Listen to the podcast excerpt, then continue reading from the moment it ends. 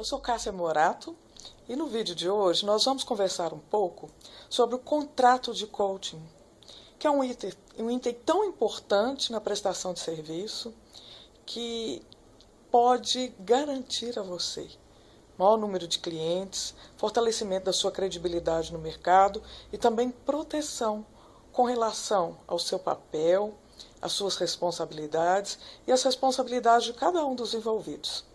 É muito comum a gente receber questionamentos a respeito de se é mesmo necessário ter um contrato de coaching, como fazer isso e quando, e até mesmo sobre a importância do processo de contratação dentro do ambiente organizacional. Então, primeira questão: contrato de coaching é necessário sempre, seja em coaching pessoal, em coaching executivo ou de negócios. Eu queria lembrar que mesmo em coaching pessoal, o contrato ele protege os interesses daquele que está te pagando, que no caso é o próprio cliente, mas protege também você a respeito das suas responsabilidades e das dele. E ele garante que a sua relação com, com a confidencialidade ela seja explicitada e documentada. No caso de empresa, isso ainda é mais importante, porque quem paga não é aquele que recebe a sua prestação de serviço, não é o coach. Tem o interesse da pessoa jurídica. Então é importante que no seu contrato esse interesse esteja lá no objeto da prestação de serviço, ou seja, o que, que a empresa espera na contratação desse serviço de coach executivo ou de negócios. E que também haja um detalhamento muito claro para a empresa de qual é o seu papel, qual é o papel do RH, qual é o papel do líder do seu coach e qual é o papel do seu coach. Essas responsabilidades e, e, e deveres devem estar muito bem esclarecidas no seu contrato. Um outro aspecto importante quando a gente fala de pessoa jurídica é que muita gente nos questiona se é mesmo necessário ter um CNPJ. Ora, quando a empresa ela investe o recurso dela na contratação de um serviço, ela, primeira coisa que ela busca é assegurar, proteger os seus direitos. E é muito comum quando a gente vai celebrar um contrato desse que o jurídico próprio, que o próprio jurídico da empresa queira avaliar a minuta de contrato para dar o seu ok.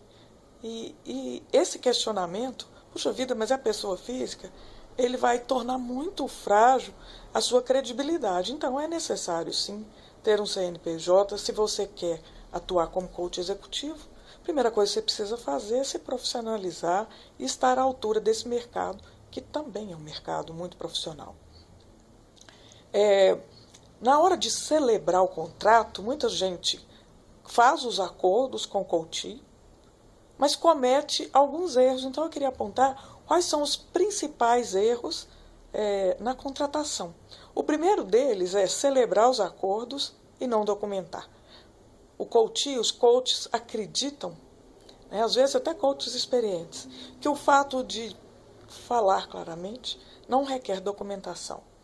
Isso daí é uma falha importante, porque ao documentar e assinar, você sela esses acordos de forma documental, se protege juridicamente, garante que a cláusula de confidencialidade esteja é, documentada e, portanto, protegida tanto no âmbito da empresa quanto no âmbito do coach e também nos seus interesses.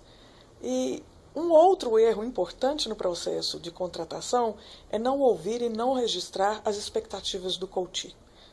No caso de coaching executivo e de negócios, essas expectativas têm um significado importante para o RH, para o líder da empresa e para a própria empresa como interessada no tripé do contrato de coach, que envolve você, o coach e o CNPJ, a pessoa jurídica.